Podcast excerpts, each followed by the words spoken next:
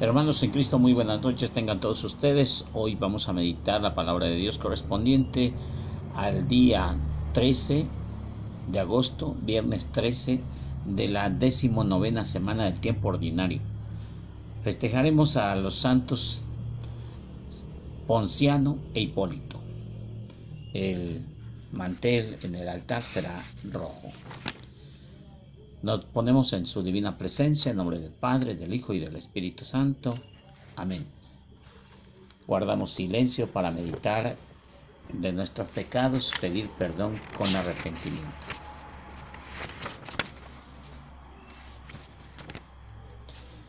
Decimos todos juntos, yo confieso ante Dios Padre Todopoderoso y ante ustedes hermanos que he pecado mucho de pensamiento, palabra, obra y omisión, por mi culpa, por mi culpa, por mi grande culpa. Por eso ruego a Santa María, siempre Virgen, a los ángeles, a los santos y a ustedes hermanos que intercedan por mí ante Dios nuestro Señor. Señor Dios, que redimiste a todos los hombres con la preciosa sangre de tu unigénito, conserva en nosotros la obra de tu misericordia, para que, celebrando sin cesar el misterio de nuestra salvación, merezcamos alcanzar sus frutos por nuestro Señor Jesucristo. Amén. Del libro de Josué. En aquellos días Josué convocó a Siquén a todos los todas las tribus de Israel y reunió a los ancianos, a los jueces, a los jefes, a los escribas. Cuando todos estuvieron en presencia del Señor, Josué le dijo al pueblo, Esto dice el Señor Dios de Israel al otro lado del río Éufrates vieron hace tiempo a sus antepasados hasta la época de Terah, padre de Abraham y de Nahor, y adoraban a otros dioses.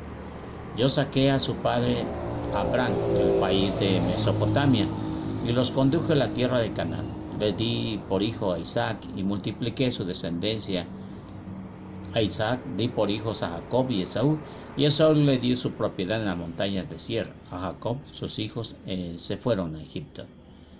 Envié después a Moisés y a Aarón, castigué a Egipto con sus señales prodigiosas. Luego los saqué de ahí y ustedes y sus padres llegaron al mar. Los egipcios persiguieron a los padres de ustedes con carros y guerreros hasta el mar rojo. Ustedes clamaron entonces al Señor, el cual tendió una densa niebla entre ustedes y los egipcios, e hizo caer sobre ellos el mar y lo que cubrió, con entre ustedes y los egipcios, e hizo caer sobre ellos el mar que los cubrió con entre ustedes y los egipcios, que los cubrió con sus propios ojos, vieron ustedes lo que hice con Egipto. Luego vinieron largos tiempos en el desierto los introduje después en la tierra de los amorreos que habitaban al otro lado del río Jordán.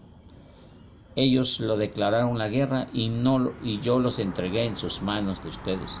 Los destruyeron y ocuparon la tierra y después, y después se levantó Baalac, hijo de Zippor, de, Moab, para pelear contra ustedes, Israel, y mandó llamar a Balaam, hijo de Beor, para que los maldijera pero yo no quise escuchar a Balaam, que no estuvo más que remedio que bendecirlos. Así los libré de, los de las manos de Balaam.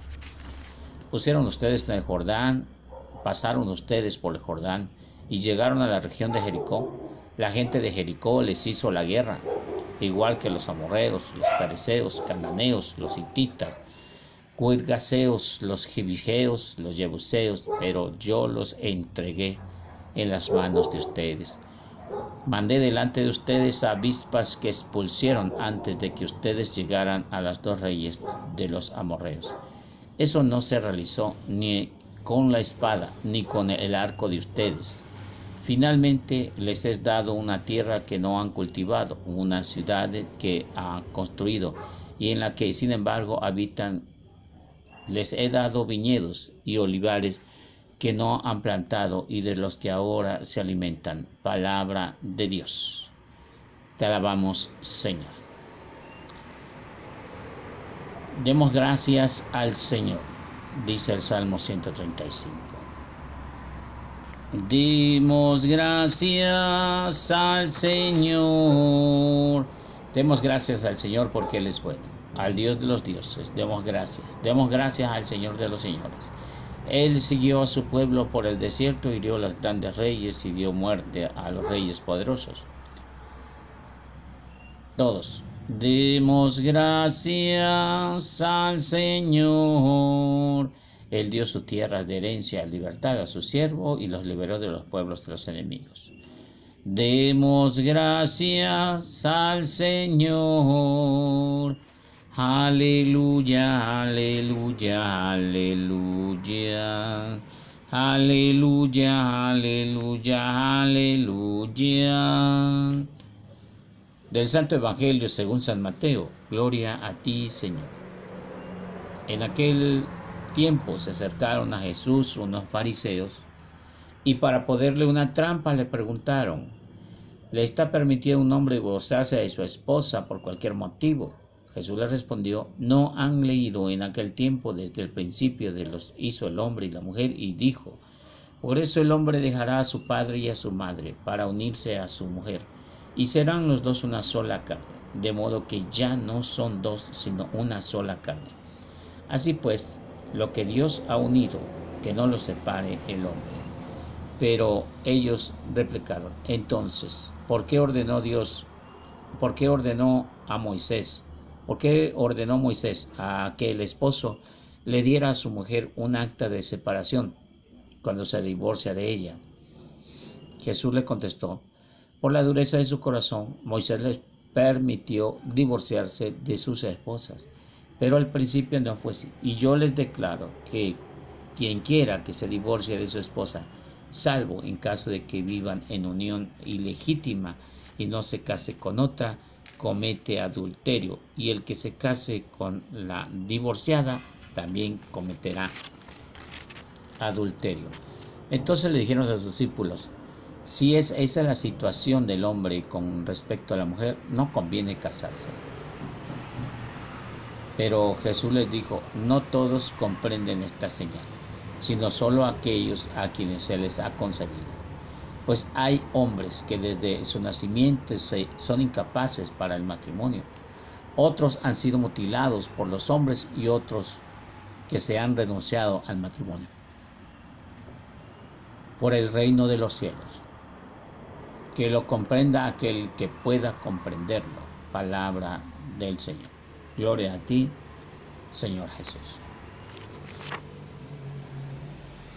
En la primera lectura, la palabra de Dios nos remonta hacia los tiempos de Josué. El capítulo 24, versos del 1 al 13, Dios hace una remembranza de todo lo que el pueblo ha vivido a través y bajo su amparo. Ahora ya sin Moisés, pero con el liderazgo de Josué, se da cuenta el pueblo de Israel que han vencido en el nombre del Señor con todos aquellos que han, se han atrevido a enfrentarlos, jebuseos, jebuseos, girseos, cananeos, hititas, y han salido triunfadores. Dios ha manifestado su poder y su gloria al derrumbar las murallas de Jericó y al vencer a los pueblos más poderosos de aquellos tiempos, sabiendo que Israel no es un pueblo de guerra, Pero sí, de alguna manera, esos pueblos atacaban al pueblo de Israel e Israel contestaba y vencía en el nombre de Dios. Un itinerario de los lugares donde ha estado nos recuerda el capítulo 24. Y el Salmo nos hace cantar y responder, demos gracias al Señor, precisamente por la victoria precisamente porque Dios es bueno, no porque nosotros seamos buenos, porque es el Dios de los dioses, dioses paganos antiguos, que es un Dios que actúa, que vive, que está presente, el Señor de los señores, dice. Ha mostrado su gloria al guiar a su pueblo en el desierto y ha vencido a los reyes y ha dado muerte a los otros reyes poderosos y ha dado por herencia a las tierras que prometió darle a Israel. Ahora vemos que esas grandes victorias también nosotros las podemos presenciar a, a diario. Solo que nosotros nos da un poquito de trabajo reconocer que Dios verdaderamente vive en nuestros corazones y que las victorias no son nuestras sino de Cristo Jesús. En el Evangelio de San Mateo le pusieron una trampa, nos dice y nos comenta acerca del matrimonio. Qué difícil es porque ahora estamos viviendo tiempos muy contundentes acerca de un sacramento muy muy importante para la estabilidad social y económica de todo pueblo, la familia. Aquí le preguntaron, ¿les está permitido al hombre divorciarse de la esposa por cualquier motivo? No han leído desde el inicio, al principio, Dios hizo al hombre y a la mujer. No está permitido. Pero si no está permitido, entonces ¿por qué Moisés lo permitió? La pregunta fue contestada por la dureza del corazón. Pero al principio no fue así. Pero ahora yo les declaro que cualquiera que se divorcie de su esposa, salvo porque esté casado con una mujer ilegítima, y se case con otra, comete adulterio. Jesús aquí nos viene a corregir nuestra vida, nuestra mentalidad, pero hay muchas personas que todavía no lo quieren entender. Jesús viene a dar un vuelco completamente a las leyes y el matrimonio no está lejos de la realidad.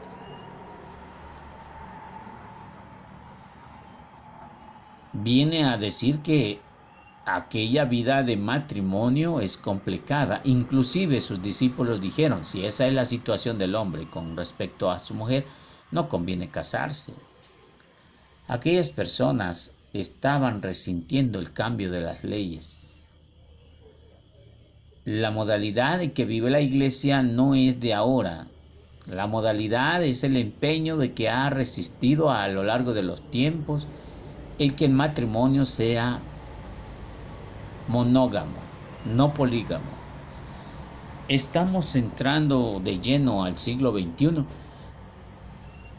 y aunque hay muchas fuentes filosóficas en contra, e implementos ideológicos de gobierno, sectas secretas y algunas descaradamente en contra de la iglesia, aún así nosotros subsistimos con el pensamiento de seguir mujer con mujer, hombre con hombre, les guste o no les guste, porque es el cimiento, es el cimiento de la sociedad.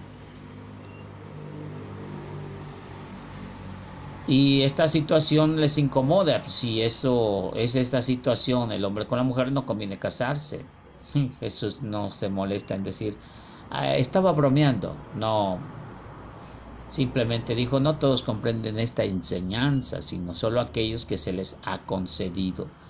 Pregúntate si tú eres de las personas que Dios les ha concedido descubrir esa gran ventaja en vivir en matrimonio. Pues hay hombres que desde su nacimiento son incapaces para el matrimonio, es decir, no quisieron estar en matrimonio no son aptos para el matrimonio, llevan una vida soltera. Si tú eres de esos, pues no te metas en broncas y ya. No todos están llamados al matrimonio, hay muchas otras formas de vida y no tiene que ver con el matrimonio. Hay otros, dice, que han sido mutilados por los hombres. En aquellos tiempos se utilizaba eh, castrar a los servidores de los reyes para que no cometieran un error, no tuvieran bajas pasiones, tanto la mujer como eh, los hombres de aquellos entonces, la servidumbre. A hoy también han sido mutilados por los hombres a través de la mentalidad. No se casen, no tengan familia, mejor pocos hijos para no darles, para darles mucho, etcétera, etcétera. Esa ideología hemos sido mutilados acerca de la planificación familiar y otras cosas. Eh, siguen pensando y les han, nos han metido poco a poco en la mente que debemos de tener pocos hijos. Ese es un problema muy fuerte. Al haber menos gente, es un problema mucho más fuerte que el calentamiento global, la contaminación y otros factores como la pandemia. Definitivamente es algo muy complicado.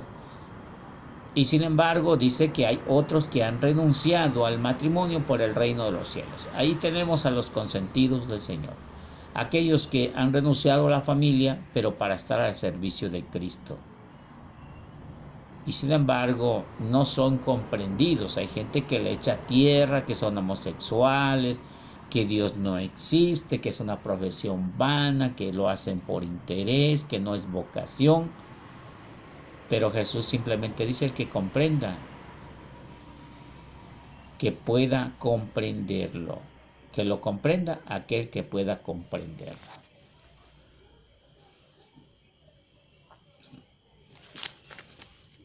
Dice, el proyecto original de Dios es que las mujeres y los hombres vivan con los mismos derechos en comunión e igualdad. Como seguidores de Jesús tenemos que luchar contra la discriminación sexual, contra el machismo. Hay que enseñar lo que eh, con el ejemplo y la palabra del mismo hogar a niños y jóvenes. Este es el respeto. ¿Cuál es el ejemplo que das en tu casa y en tu trabajo acerca del matrimonio? Te lo dejamos de tarea Señor Dios Todopoderoso, que nos has reconfortado con el alimento que es tu palabra y en algunos la Eucaristía que hemos vivido el día de hoy, te pedimos, Señor, que seamos bañados siempre con la sangre de nuestro Salvador, que ésta se convierta en para nosotros en un lugar, una fuente de agua que brote hasta la vida eterna. Por Jesucristo nuestro Señor. Amén. A Jesús por María, Ave María.